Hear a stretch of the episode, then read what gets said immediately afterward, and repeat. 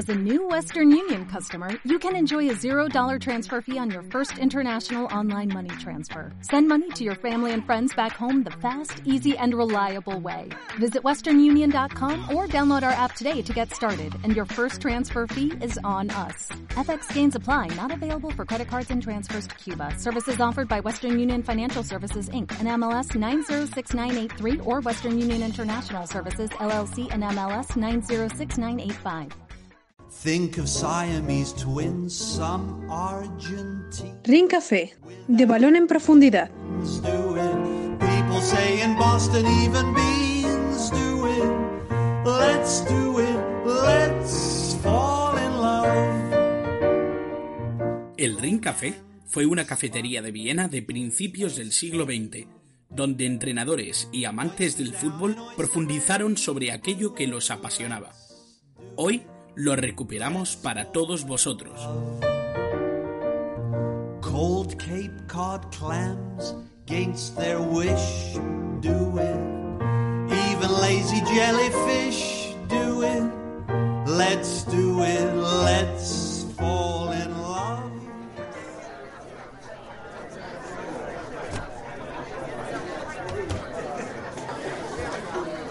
¿Qué tal, Cristian? ¿Cómo estás? Muy buenas, Miguel. Pues fíjate, eh, yo creo que esta semana que yo creo que tú la llevas muy atareada, este café eh, típico nuestro de cada 15 días, eh, creo que te va a sentar muy bien, porque además sabemos hoy historia de, de la que nos gusta a nosotros, además que cruzamos el charco. Sí, cruzamos el charco y como tú bien dices, eh, me va a venir bien sentarme Sí. un ratito contigo a descansar y también hablar de fútbol, porque tenemos muchas ganas de hablar de fútbol, tenemos muchas ganas de acercarnos a esta historia, porque no es una historia habitual. No. Cristian, es cierto que, mira, hace dos semanas hablamos del Manchester United, que es un club eh, de sobra conocido, Sí, hemos sí. hablado de grandes clubes y de grandes hazañas, de grandes jugadores. Hoy vamos a hacerlo también. Vamos a hablar de un grandísimo club en la historia del fútbol, vamos a hablar de grandísimos jugadores, pero es cierto que es una historia que quizá para el público europeo sea un poquito más eh, difícil de, de hallar. Sí, algo más desconocida, eh, yo creo, porque claro, no- nos sumimos también en, en la de las competiciones europeas de aquí, de la historia de, como tú has comentado, el ejemplo del Manchester United, de clubes de entidades muy grandes que tenemos aquí, y tal vez eh, mirando un poquito más a Sudamérica, eh, nos centremos también mucho en Argentina y Brasil, por, por cuestiones obvias, pero Uruguay esconde unos equipos y una pasión, sobre todo un, un empapamiento de fútbol del que hoy nos vamos a hacer nosotros eco, desde luego. Yo tengo que decir que siempre he tenido cierto amor a Nacional Sí. porque, bueno, yo te he hablado muchas veces de Ardón Porte y de lo que Sí, ha sí. supuesto la historia de, de cómo se quitó la vida en el estadio de Montevideo. Yo creo que al final eh, esa historia del Gran Parque Central a mí me conmovió tanto que de alguna manera eh, yo cuando veo a, a Nacional, cuando veo los colores de ese prestigiosísimo club de, de Uruguay, siento algo dentro. Es, es cierto que de alguna manera me siento, me siento cerca de ellos. Y eso que Peñarol es otro gran club Sí. que también me tiene de alguna manera atrapado. ¿Qué tendrá Uruguay? ¿Qué tendrá su fútbol, Cristian? Que nos atrapa, ¿eh? Es que, es es eso, yo creo que justo es lo que comentas, la pasión y sobre todo de, de lo que deriva la pasión, que son las historias que, que- que derivan y que construyen sobre todo la narrativa de clubes eh, tan históricos y entidades tan reconocidas, eh, tal vez como decías tú también en Europa, no, no se mire tanto hacia allá eh, como la de Club Nacional de Fútbol, que, que- que es impresionante porque es uno de los grandes clubes de Sudamérica y también protagonista de una de las fervientes rivalidades sudamericanas y mundiales, seguramente con, con, con Peñarol, como también has comentado. Bueno, Club Nacional de Fútbol, un club que tiene 122 años, se dice Sí. pronto, el equipo tricolor, del que vamos a hablar hoy y del que me gustaría introducir un poco la época en la que vamos a centrarnos, esa, ese periodo Ujú. en el que consiguieron no solo ganar eh, la Copa Libertadores, sino también hacerse campeones intercontinentales. Algo que quizá ahora nos suena un poquito atemporal, eh, como, como desgajado de nuestra historia, porque realmente el Mundial de Clubes para mí ha desdibujado un poco la importancia del torneo intercontinental. Y eso quizá le resta méritos a quienes eh, otrora consiguieron este, este título, que a mí, sobre todo en estos años, Cristian, Sí, sí. los 60, en los 70, tenía una importancia suprema, porque se veía un poco la potencia real de, los equipos sudamericanos. Sí, totalmente. Yo creo que es muy distinto decir eh, Mundial de Clubes o Copa Intercontinental, pese a que nos estemos refiriendo a un mismo trofeo, por así decirlo. No es lo mismo, no es el mismo formato, pero, pero la, sí, la narrativa y cómo se construye un, un trofeo como la Copa Intercontinental y cómo llega otro, que es el Mundial de Clubes, quizá más mercantilizado, más industrializado, más del fútbol de, hoy en día, eh, le quita cierto sabor a una Copa Intercontinental que, como, como has nombrado, entre los 60, 70 y 80, incluso si me apuras, era una ferviente rivalidad entre, y, y plasmaba la ferviente rivalidad entre el fútbol sudamericano y el fútbol europeo, que cada vez crecía más.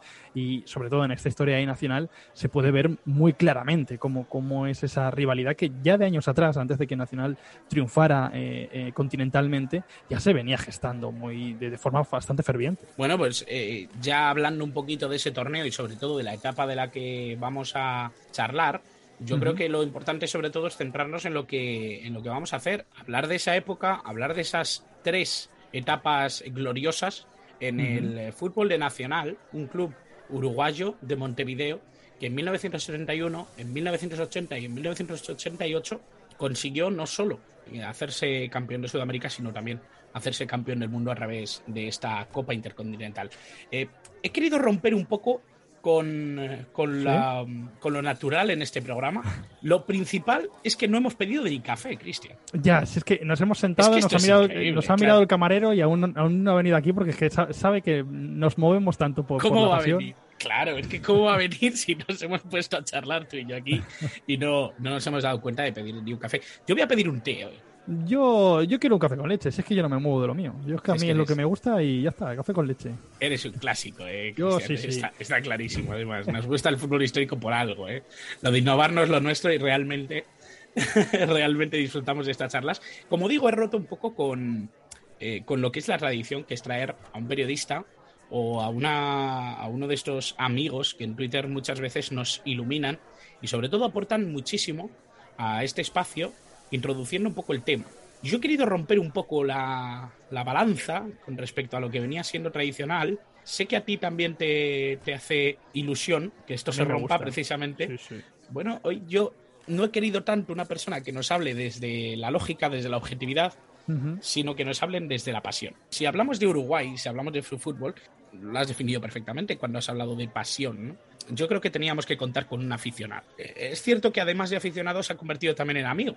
Y Marcelo de la Fuente, un compañero de Twitter que nos ha seguido y que ha escuchado nuestro programa con mucho interés y, que siempre interviene y que nos ayuda siempre que puede cuando hablamos de fútbol histórico, ha querido sumarse a este Ring Café, ha querido ayudarnos precisamente contándonos un poco su vivencia como niño, como adolescente y como adulto Así que si te parece, vamos a darle paso a él y vamos a escuchar cómo vivió él esta fase. El fútbol uruguayo es bipolar, ustedes lo saben, se divide entre Nacional y Peñarol. Eh, bueno, me toca estar del lado de Nacional y las Copas Libertadores son uno de los bienes más preciados que tenemos en nuestras vitrinas. Para Nacional era una gran ocasión para reivindicar sus triunfos internacionales que a inicios del siglo XX, como primer cuadro criollo de América, había tenido sumo éxito. Los campeonatos internacionales entre uruguayos y argentinos tuvieron a Nacional uno de sus principales participantes. La década del 60 comienza con Peñarol dominando en la Copa Libertadores Nacional accede a la misma por primera vez en el año 64, cuando todavía jugaban solo los campeones, y llega a la final con el Club Atlético Independiente de Argentina, el Rey de Copas.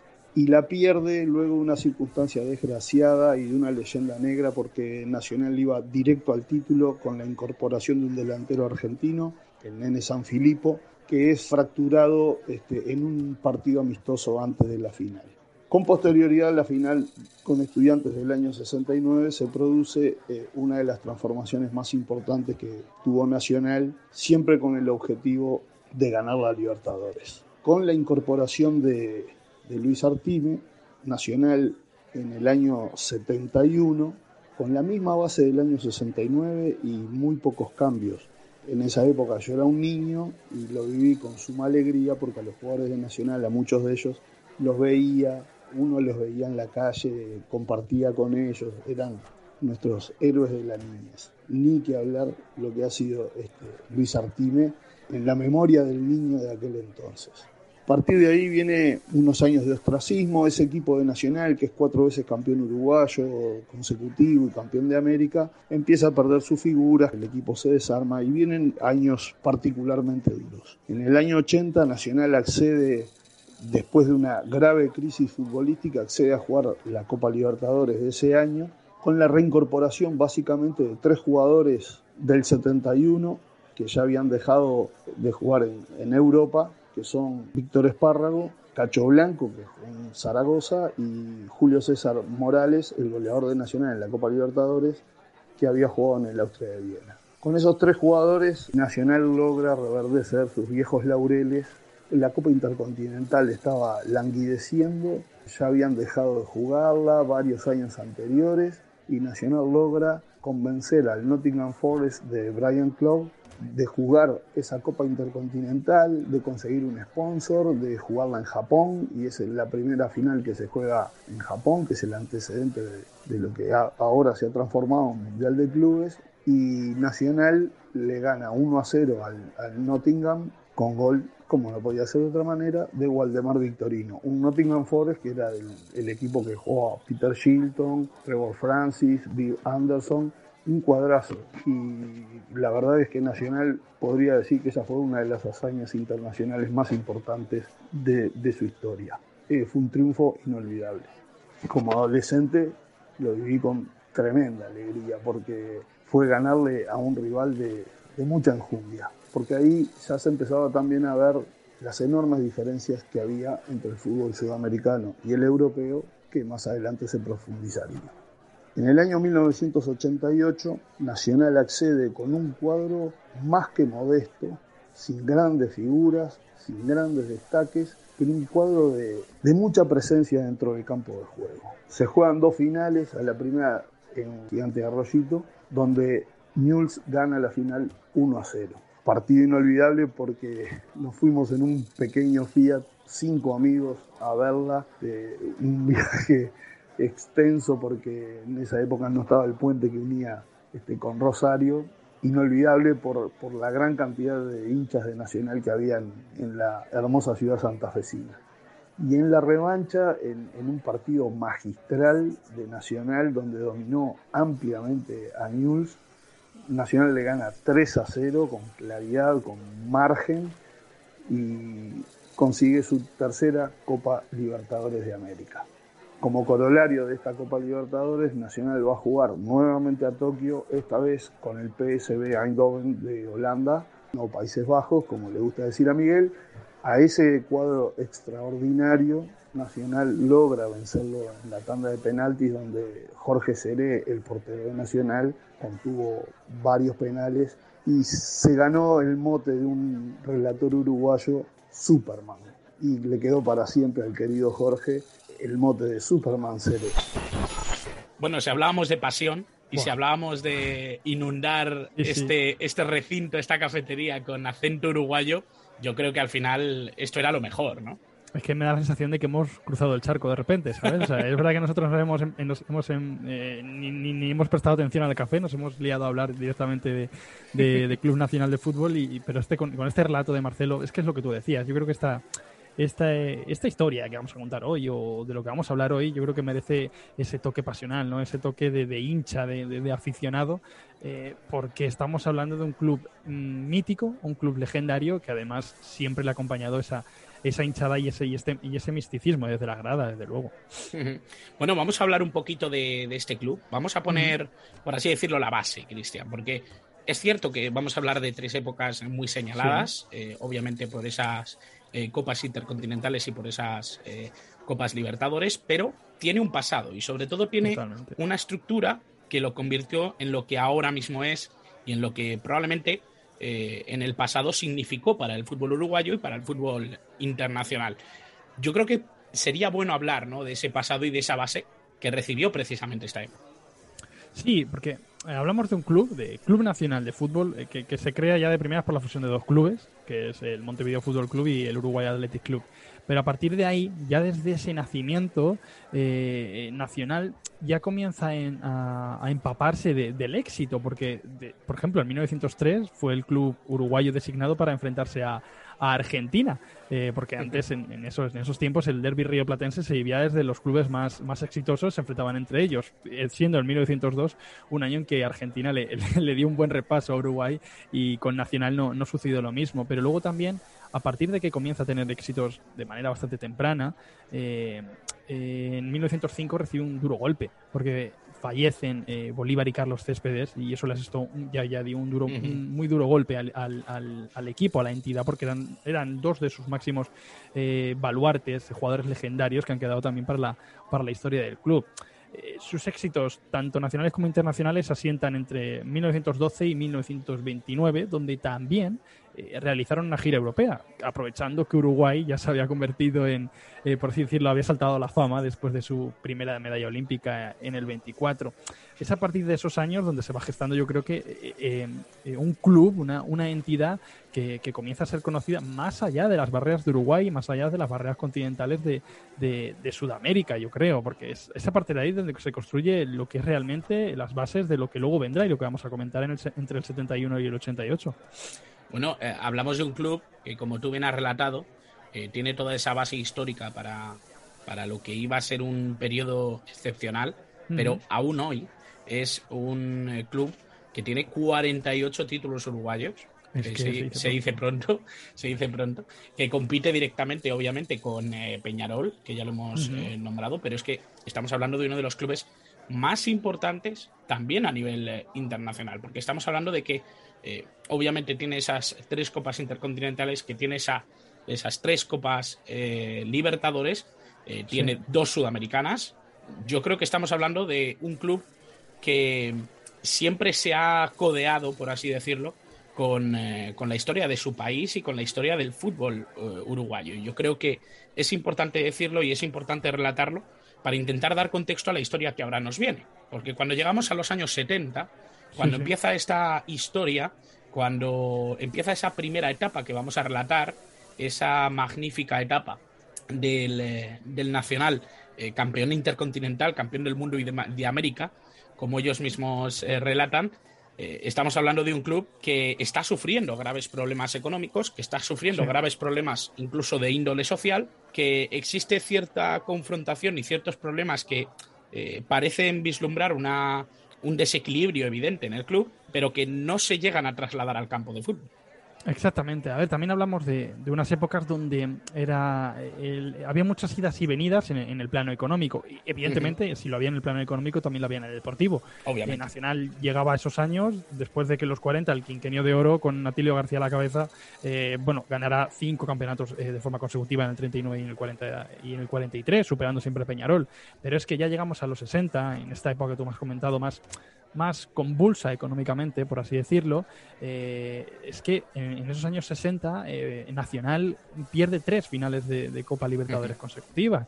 Es verdad que en la primera, eh, las primeras ediciones de la Copa Libertadores es apeado por Peñarol, precisamente en semifinales en el 62. Para mayor dolor.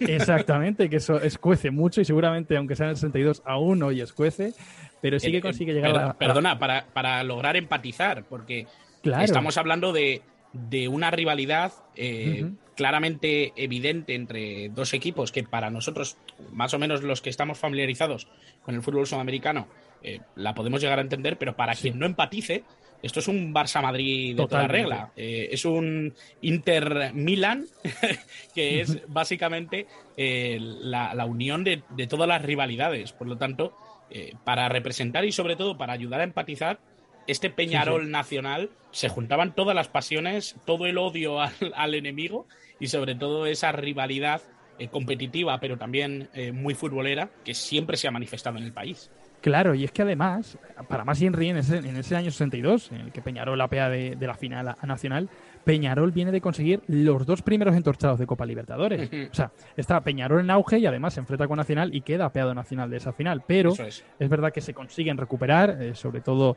eh, con la final que con la que llega a la que llega eh, a la que llega Nacional con CC Moreira en el banquillo, entrenador de Brasil en el 54, que instauró un poco el modelo 4-2-4 en, en, ese, en ese Nacional, en el 64, pero la pierde ante Independiente, un Independiente que sigue siendo el club más grande de, de toda la Copa Libertadores. En el 67 se consigue de nuevo llegar a la final, eh, pero se, también, también se cae en esa final y luego eh, el, en el consiguiente año, antes del año triunfal, eh, de empezar el, ciclo triunfal de los 70, también se vuelve a, caer en una final. O sea que hablamos de un contexto bastante derrotista en el plano de que han, habido varias derrotas, pero de un equipo que no se rinde, porque el equipo se rearma a finales de, la década de los 60 con un nuevo proyecto, con jugadores como Luis Ubiña, Juan Martín Mújica, Montero Castillo, Víctor Espárrago, eh, el portero brasileño Manga, Atilio Ancheta, incluso Luis Cubilla también llega a Nacional después de haber estado en Peñarol, con el que consiguió también una Copa eh, Libertadores. O sea que a, partir de ese rearme, esa nueva eh, conformación de la plantilla, es cuando realmente llega la, etapa triunfal de, Nacional una etapa triunfal que no solo bebe de lo internacional, también en el ámbito nacional tiene grandes éxitos, el tetracampeonato que consiguen en el 69, en el 70, en el 71 y el 72, y sobre todo eso, esa rivalidad de la que hablábamos, ¿no? Eh, que se habla de que hasta 1974 los 16 encuentros que enfrentan a Nacional y a Peñarol los gana Nacional. Vamos, no los gana, no pierde ninguno. Exacto.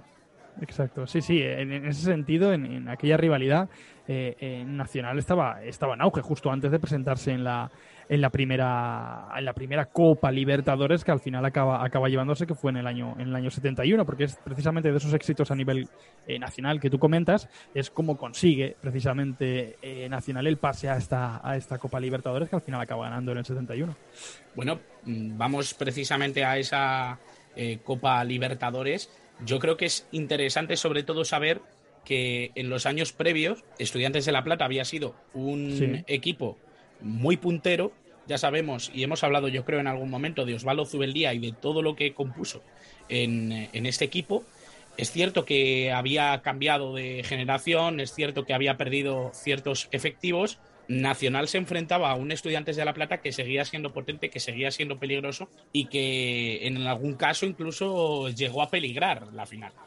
Sí, además, porque es que eh, recordemos que Nacional eh, comienza esta escalada a nivel continental eh, teniendo que enfrentarse a Peñarol en, la, propia fase de grupos, porque es verdad que era un, sistema muy diferente al actual, el, del torneo de la Copa Libertadores. en el mismo grupo había dos equipos del mismo país y en este caso Nacional estuvo con Peñarol con, y con dos equipos de, Bolivia, Chaco Petrolero y de Strongest.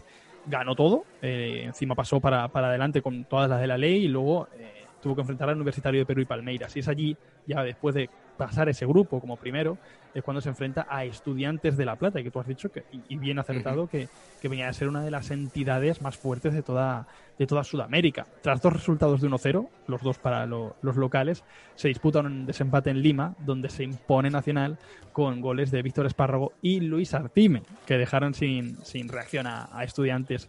Y en esa edición, evidentemente, como también hemos comentado antes de llegar al ring, eh, quedan como máximos goleadores de esa edición eh, Luis Artime de Nacional y Raúl Costronovo de Peñarol. O sea que esa, esa edición sí que estuvo bien copada de, protagonismo uruguayo. Bueno, Luis Artime, que cabe señalar que aparte de que lo ha nombrado nuestro amigo Marcelo, eh, estamos hablando de que es un jugador brutal y legendario que pasó parte de su carrera jugando en Brasil y en Uruguay, pero que sobre todo nacía de ese River Plate en el que bueno, se estaban despidiendo de la máquina, se estaban eh, quizá eh, en un ejercicio de nostalgia, de alguna manera estaban despidiéndose de esos años dorados. Eh, Artime fue importante en Argentina, pasó por Brasil y llegó a un nacional para ser importante y sobre todo para convertirse en uno de los protagonistas de esta final contra estudiantes. vamos, si quieres, a la segunda época, porque hemos pasado ese 1970. Bueno, a esa segunda época no, nos falta la intercontinental, me estoy adelantando yo sí, eh, además que estaba de protagonista el Ajax, bueno, de protagonista intrínseco y a ti toca de cerca. sí, sí, a mí me toca de cerca. Es cierto que hemos hablado en alguna otra ocasión de que eh, bueno, el Ajax no tuvo a bien eh, presentarse a esta final. Le hubiera correspondido como campeón de, Europa, le hubiera correspondido como campeón precisamente contra este Panathinaikos, que sí que se quiso enfrentar a Nacional de Montevideo. Entrenador, Ferenc Puskas, un entrenador y un mito como futbolista, eh, entrenaba precisamente un Panathinaikos bastante bueno, referente en Europa, con el Efterakis, con Antoniadis, con Domazos, un delantero brutal, eh, y, con, y con Homopoulos, un gran seguidor de Iribar, que, ya, hablaríamos, ya hablaremos un poquito más de, ellos. Yo creo que lo esencial o lo, lo, importante sobre todo de este duelo es que el Ajax no quiso jugar aquí por miedo un poco a lo que había sido el partido, los partidos anteriores entre Feyenoord y Estudiantes de La Plata en ediciones anteriores. Exacto, que es que con esto retomamos lo que tú comentabas antes, que es que esta Copa Intercontinental no se tomaba ni por asomo como hoy en día se toma el, Mundial de Clubes. Es que aquí, eh, sobre todo también con estudiantes de por medio, había, había palos, pero vamos, a, tomo y lomo. Entonces yo creo que el Ajax decidió, eh, dice que yo quiero, eh, quiero ser más campeón en Europa, o sea, que de momento no voy a ir a esa, a esa batalla campal que no fue luego tal así, porque luego eh, mataron a, a, uno Panathinaikos y, y, Nacional en el Kariskakis y luego Nacional venció 2-1, eh, precisamente con otros, con otros dos goles de, de, Artime. Y así se llevó el título intercontinental que tanto valor, hay que repetirlo, porque es que tenía muchísimo valor en ese momento, sobre todo para el club sudamericano, más que para el europeo también. Ahí se ve el, el, el declinamiento del Ajax de participar en, en, esa Copa Intercontinental, pero para los, los clubes sudamericanos tenía muchísimo valor esa Copa Intercontinental. Bueno, jugadores importantísimos, como tú bien has nombrado, Juan Masnik, Víctor Espárrago, Luis Cubilla y el propio Artime, Julio César Morales, incluso el 9 de, Nacional, que fue expulsado en el, encuentro de ida. Eh, yo creo que al final estamos hablando de épocas eh, muy intensas, de épocas muy importantes en la historia de Nacional. Vamos a esa segunda época, ahora sí, eh, precisamente esa década de los 80 que empezaba y que bueno, en esa primera fase que ya has comentado que era diferente a lo que quizá tenemos en la cabeza los europeos, sobre todo por la Champions League y la fase de grupos, eh, en la que no pueden quedar encuadrados equipos del mismo país, en, este, en esta edición de la Copa Libertadores volvía a ser encuadrado nacional contra Defensor Sporting, que es equipo uruguayo, y de nuevo contra Oriente Petrolero y de Strongest. Sí, dos equipos bolivianos, sí.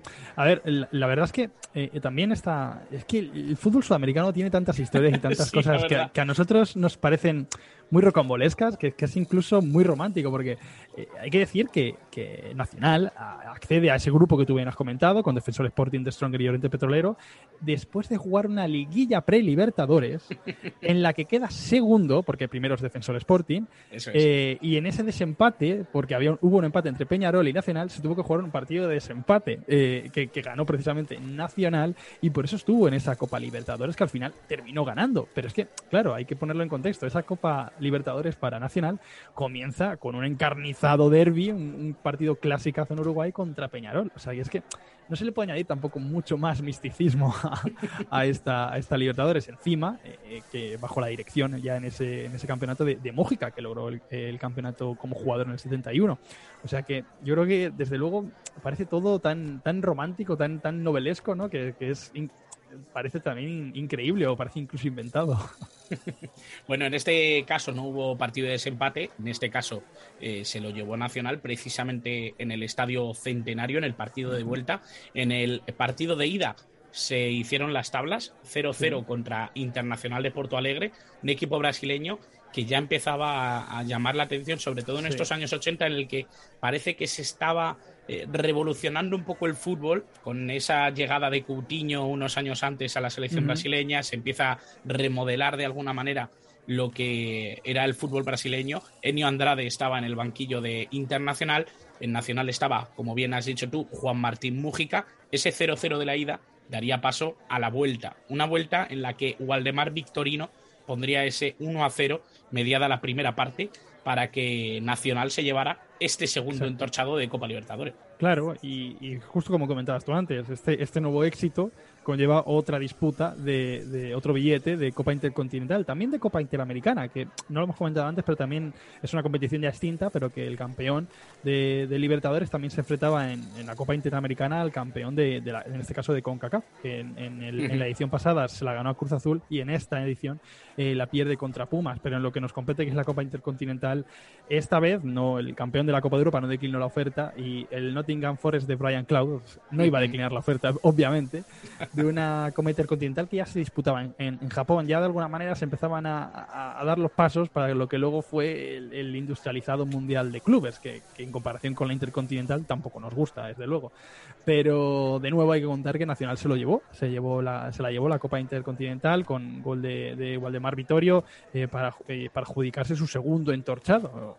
No tuvo la misma suerte en la, en la Interamericana, como hemos dicho, perdió contra Pumas, pero de nuevo eh, conseguía el entorchado clave ante ante, el equipo europeo, en este caso el, el Forest de, de, Brian Clough. Pues teniendo en cuenta todo esto, nos vamos a centrar sobre todo en esa última etapa, en uh -huh. ese fin de, de, camino que Nacional ha tenido a nivel internacional y que sobre todo le ha aupado a un lugar en el que eh, quizá en Uruguay ya estaba muy bien sí. considerado, pero obviamente en ese mm, recorrido internacional quizá el equipo tricolor empezó a hacerse sobre todo más fuerte, ¿no? más reconocido. Sí, sí. Importantísima esa victoria, como tú bien dices, en eh, Copa Libertadores Intercontinental a comienzos de los 80, a finales de los 80, iba a tener otra nueva oportunidad de situarse a nivel internacional, como bien decimos, Grupo 3, encuadrado mm. precisamente con sí, Montevideo Wanderers y con América de Cali y Millonarios, esta vez con equipos colombianos Exacto. que iba a tener un poquito menos de suerte en sus partidos. Es verdad que no había sido sí. tan rotundo en esta edición como en las anteriores, pero iba a llegar igualmente a la final. Eh, encima llega a una final en unos años complicados porque eh, Nacional alza el título eh, Uruguay en el 83, pero no vuelve a ganarlo hasta el 92. Y entonces es. en esta Copa Libertadores se vuelve a meter en la liguilla pre-Libertadores, como hemos comentado en la anterior edición. O sea, se vuelve a meter en esa reválida, por así decirlo, con Roberto Fleitas en, en, en el banquillo que venía de campeonar con Uruguay Uruguay en la, en la Copa América del 87. Y justo en este Nacional que en el grupo 3, con América de Cali Millonarios y Wanderers de Mo Montevideo, y esta vez, como tú también has comentado, no pudo conseguir la, la primera plaza. Pero es verdad que, como decimos de, de, los intríngulis del fútbol sudamericano, había un nuevo sistema de clasificación en la Eso Libertadores, es. porque aunque no quedaras primero de grupo, eh, esto no significaba la descalificación. El sistema era un poco extraño ya que la fase de grupos se accedía, desde la fase de grupos, perdón, se accedía a una segunda fase de eliminatorias y Eso luego es. una tercera, que daba paso a una final a cuatro. Eh, en este caso, eh, Nacional iba, eh, fue eh, quitándose rivales de en medio, Universidad Católica de Chile en la segunda fase y en la tercera fase también eliminó a, eh, a, a Newell's, eliminó a Newell's al club, al club argentino, aunque vendió cara a su derrota tres equipos salieron de esa tercera fase y luego uno de los tres perdedores de esa tercera fase se incorporó a, a la final a cuatro que, que, jugó Nacional, eliminó a América de Cali en este caso, y en la final se volvió a ver las caras con Newell's. Bueno, se volvió a ver las caras eh, con Newell's. Eh, de hecho, en el primer partido, en ese primer duelo, eh, en el gigante de Arroyito de Rosario, tiene que hincar rodilla Nacional sí. porque pierde por 1-0 gol de Gabrich en el minuto 60. Un, un es cierto... con Tata Martín y Batibol, ¿eh? Exactamente, o sea, eso, eso te iba a decir. Y, y Almirón, eh, sí, Alfaro, bastantes jugadores eh, interesantes. El, el, propio Roberto Sensini en la defensa. Totalmente. Yo creo que hay varios nombres conocidos. Eh, yo creo que es muy interesante, sobre todo, observar eh, la época de jugador del Tata Martino. Sí. Ídolo para muchísimos jugadores referentes de los 90 y de los 2000, ¿eh?